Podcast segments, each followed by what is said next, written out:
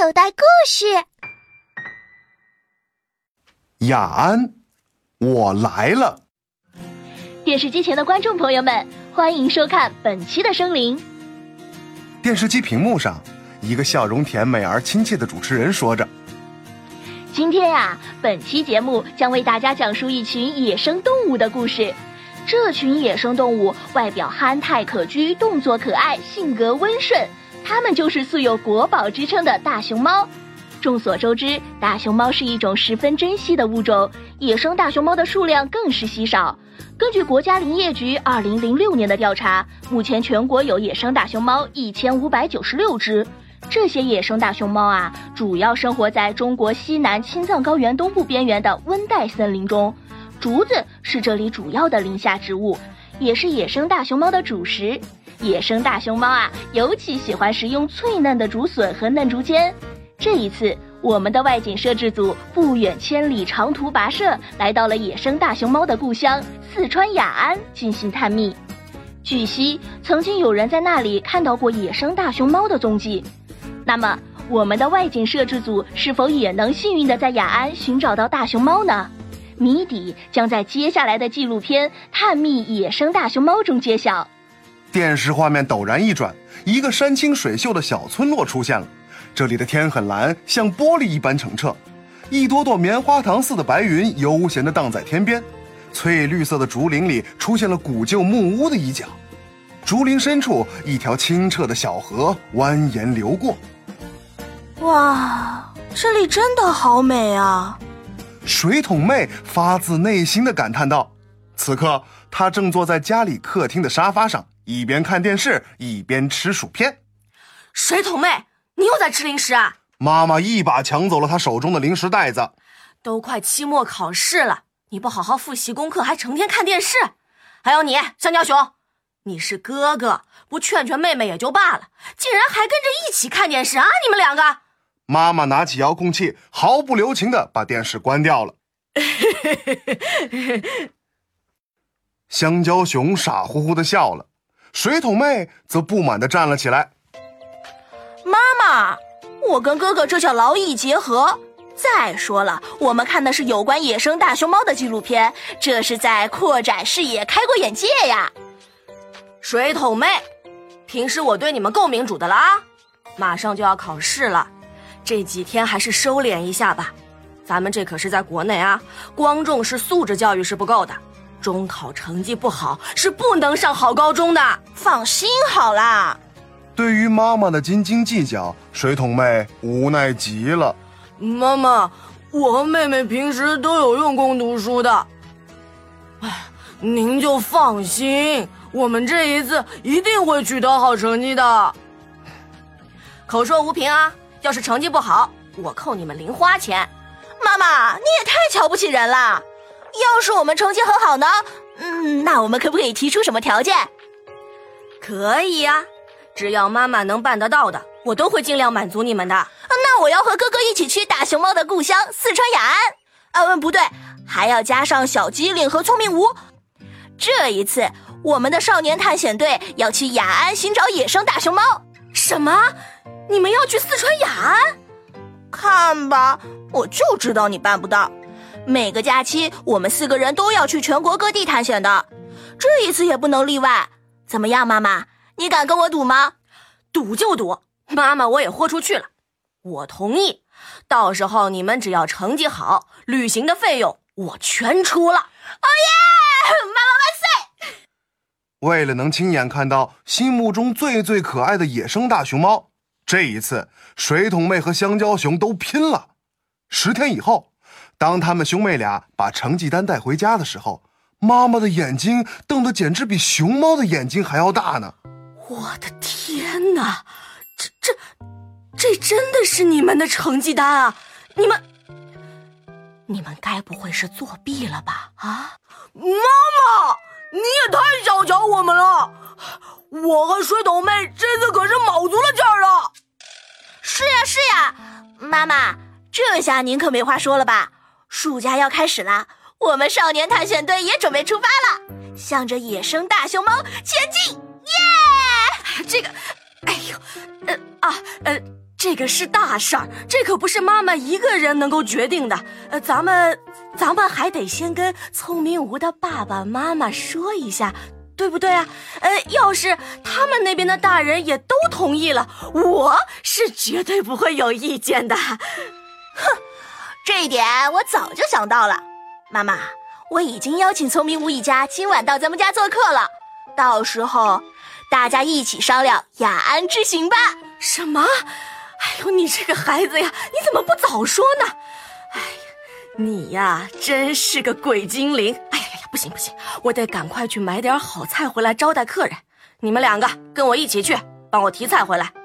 瞧瞧你们这兄妹俩的身材啊，该多锻炼锻炼了。晚上，大家针对水桶妹提出的雅安之行展开了热烈的讨论。呃，啊，我我没什么意见啊。呃，这个提议很好，孩子们既可以在探险途中锻炼身体、增长见闻、开阔视野，又能切身的体会到野生动物生存的不易，哎，养成良好的环保意识嘛。呃，我觉得这个想法不错。香蕉熊的爸爸赞同的点点头。这时候，小机灵嘴里含着食物，含糊不清的说着：“嗯嗯，熊猫，我我喜欢。”小机灵，把食物吞进去了再说话。你这样很不礼貌。我知道你喜欢大熊猫，它样子毛茸茸的，还有两个黑眼圈，谁不喜欢呀？可是孩子们还太小了，我是不大放心的。聪明吴的妈妈有些犹豫了。咱们几个大人都各有各自的事情要做，又不可能抽空陪他们一起去。哎呀，我们都长大了，我们可以好好保护自己的。你们看看我这肌肉，爸爸妈妈、叔叔阿姨，我可是大力水手，我一拳就能把坏人们打倒。吴功臣很不给面子的笑了出来。这不是孩子们第一次外出了，我想当家长的也不能保护他们一辈子吧？他们总要学会独立，并坚强的面对他们可能会遇到的一切艰难险阻。哎，我有一个远房亲戚，孩子们。你们可以叫他张叔叔，他刚好在四川成都做小生意，他平时不太忙，为人也很和善，尤其喜欢小孩子。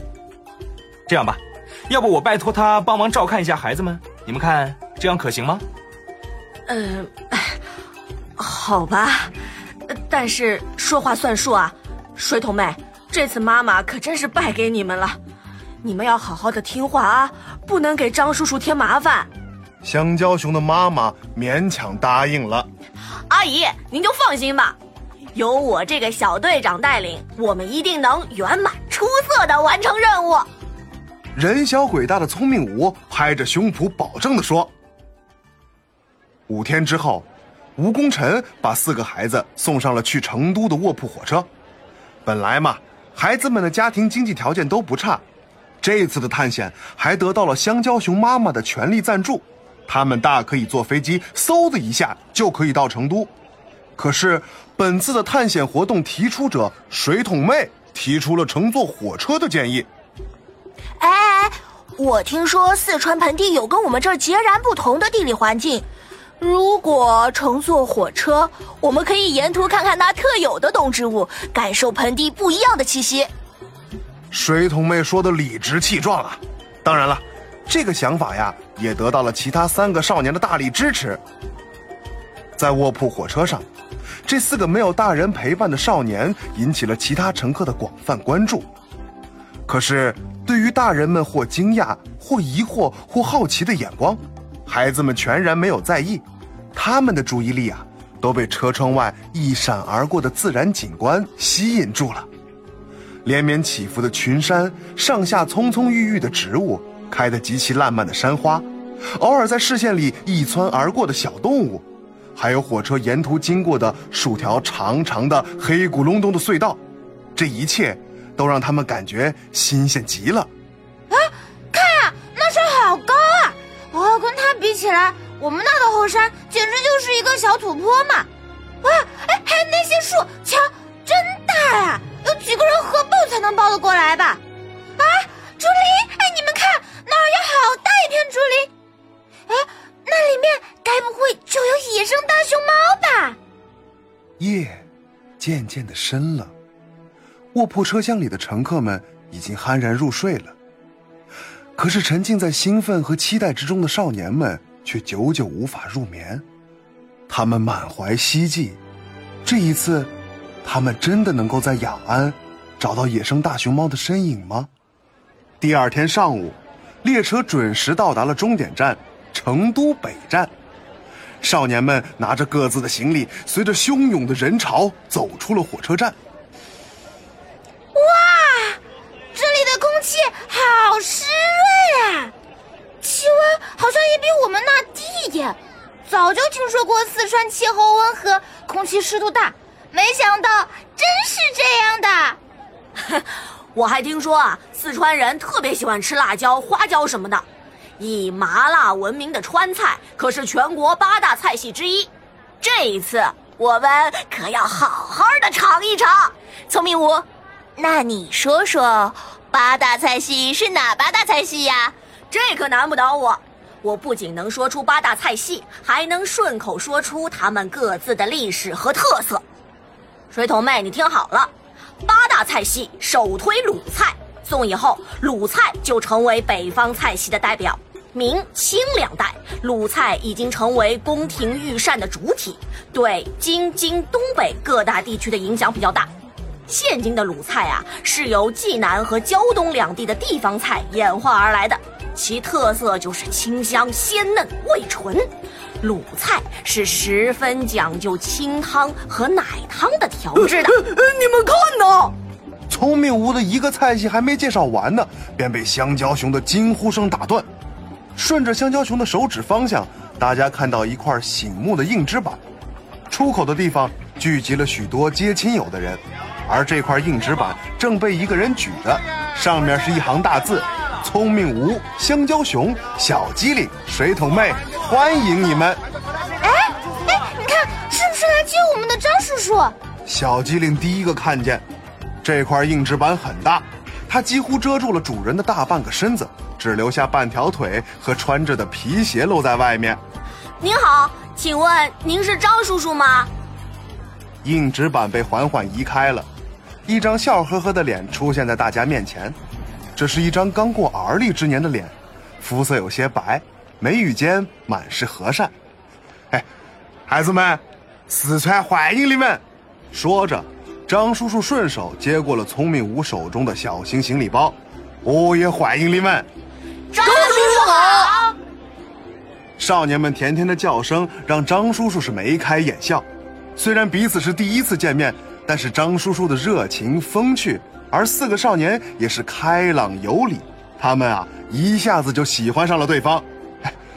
孩子们啊，坐了一天一夜的火车，你们都累了哈，走，张叔叔带你们去家里休息一下嘛。张叔叔，您还别说，我真的有些困了。昨天晚上因为太兴奋了，我怎么也睡不着，还一直数绵羊呢。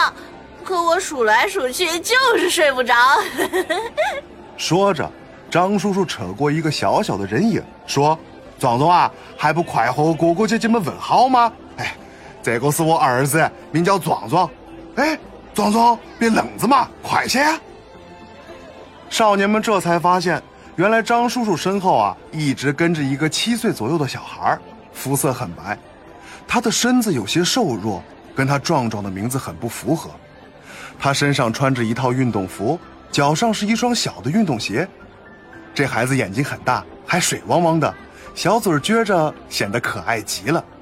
可是他却一直低着头，也不说话，仿佛是个隐形人。大家刚才就差点把他给忽略了。哥，哥哥姐姐们好。这小孩微微抬起头来，只看了大家一眼，便把头低下了。他的声音像蚊子一样小，怯生生的。说完话之后，脸还红了。哇，你好可爱啊！来，跟姐姐说说，你多大啦？上没上学呀？因为年纪小，小机灵一直被哥哥聪明五打压着。如今看到了一个比自己小又如此可爱的小弟弟，小机灵满心的喜欢都溢出来了。我，我十岁了。壮壮小声说着，身子还不自觉地躲了躲。什么？十岁了？可他看上去明明就是七八岁的孩子，那么小还那么瘦，可真叫人心疼。哎，这个孩子啊！张叔叔脸上的笑容消失了，取而代之的是浓浓的歉意和心疼。哎，实在不好意思哈。这个壮壮是早产儿，他的身子较弱，人也很内向。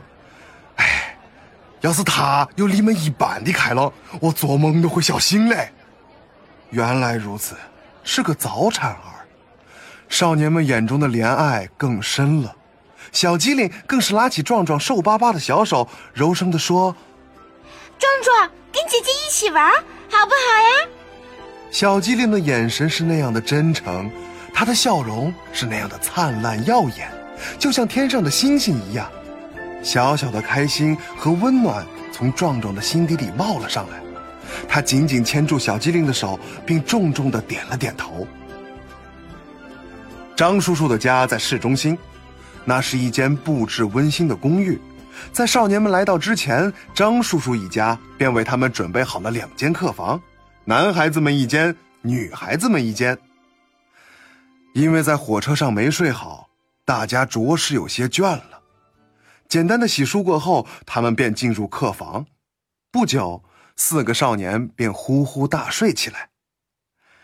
这一觉睡得真好，直到太阳挂上正空，家家户户都飘出了饭菜的香味，他们才神清气爽的起来了。孩子们，走，叔叔带你们吃点好吃的。张叔叔好热情啊！他的话语里还透着一种浓浓的骄傲，咱们四川菜巴适的很。巴适，那是什么意思？巴适啊，是四川的俗语，意思就是极好。充满了浓郁本土气息的四川话，也是四川的特色之一哦。一方水土养一方人，四川人热情好客，他们的嗓门儿 也是比较大的，性格啊也是直来直去。哼，就是啊，哪像你啊，一肚子坏水，明明是个小孩，却整天装大人。